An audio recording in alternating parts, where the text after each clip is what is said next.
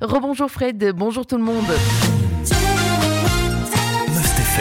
L'actu près de chez vous. Rebondissement euh, dans l'affaire de disparition de Lucia Alexandroa, alors que les recherches devaient se poursuivre hier pour tenter de retrouver la jeune femme de 31 ans.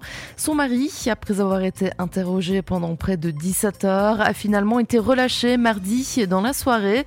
Les enquêteurs n'ont trouvé aucune preuve matérielle qui pourrait relier le mari à la disparition de Lucia. Les recherches n'ont finalement pas été relancées ce mercredi et la rue du duché à Sterpenich est restée ouverte à la population.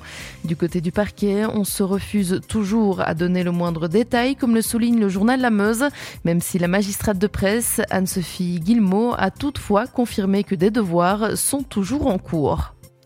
Et puis, près de 700 travailleurs de Liège Airport sont venus à Jean-Billard pour manifester leur mécontentement face aux restrictions prévues dans le nouveau permis d'exploitation de l'aéroport liégeois.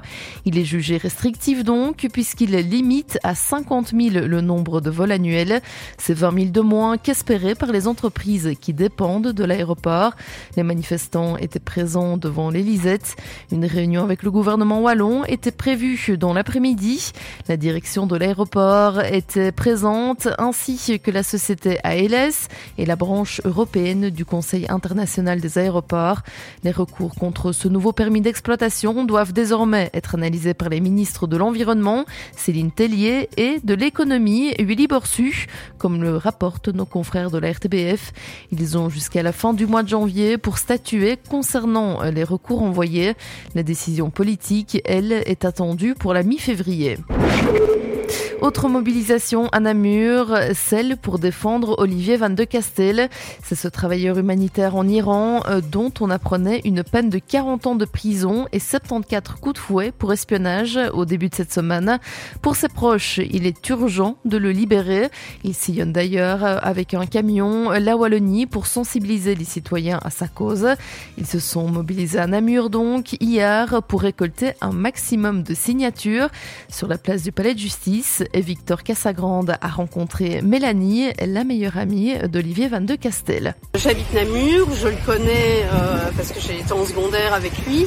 C'est un de mes meilleurs amis. Et, euh, voilà, c'est quelqu'un euh, de droit, d'honnête. il a voué sa vie pour l'humanitaire, pour les autres. Et donc, bah, je me dois d'être là, d'être là pour lui et de, de faire un maximum pour que les choses avancent et que les choses bougent en espérant sensibiliser un maximum de personnes.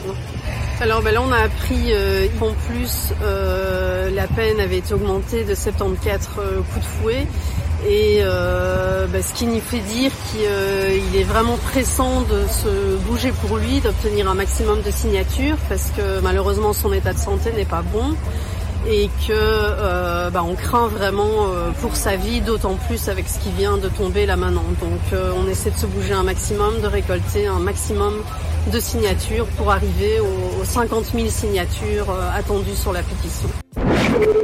Enfin, euh, le centre culturel du Beau Canton euh, Chigny-Florenville lance une nouvelle opération culturelle, Graines de Semois. L'objectif est de découvrir ou redécouvrir la Semois. La première escale est prévue le samedi 21 janvier dès 16h à la bibliothèque publique de Jamoigne. Des animations y seront proposées pour petits et grands entre 16 et 20 h Les infos et les réservations sont possibles par téléphone en joignant le centre culturel du Beau Canton au 061 31 30 11 ou par mail à l'adresse réservation@ccbeaucanton.be.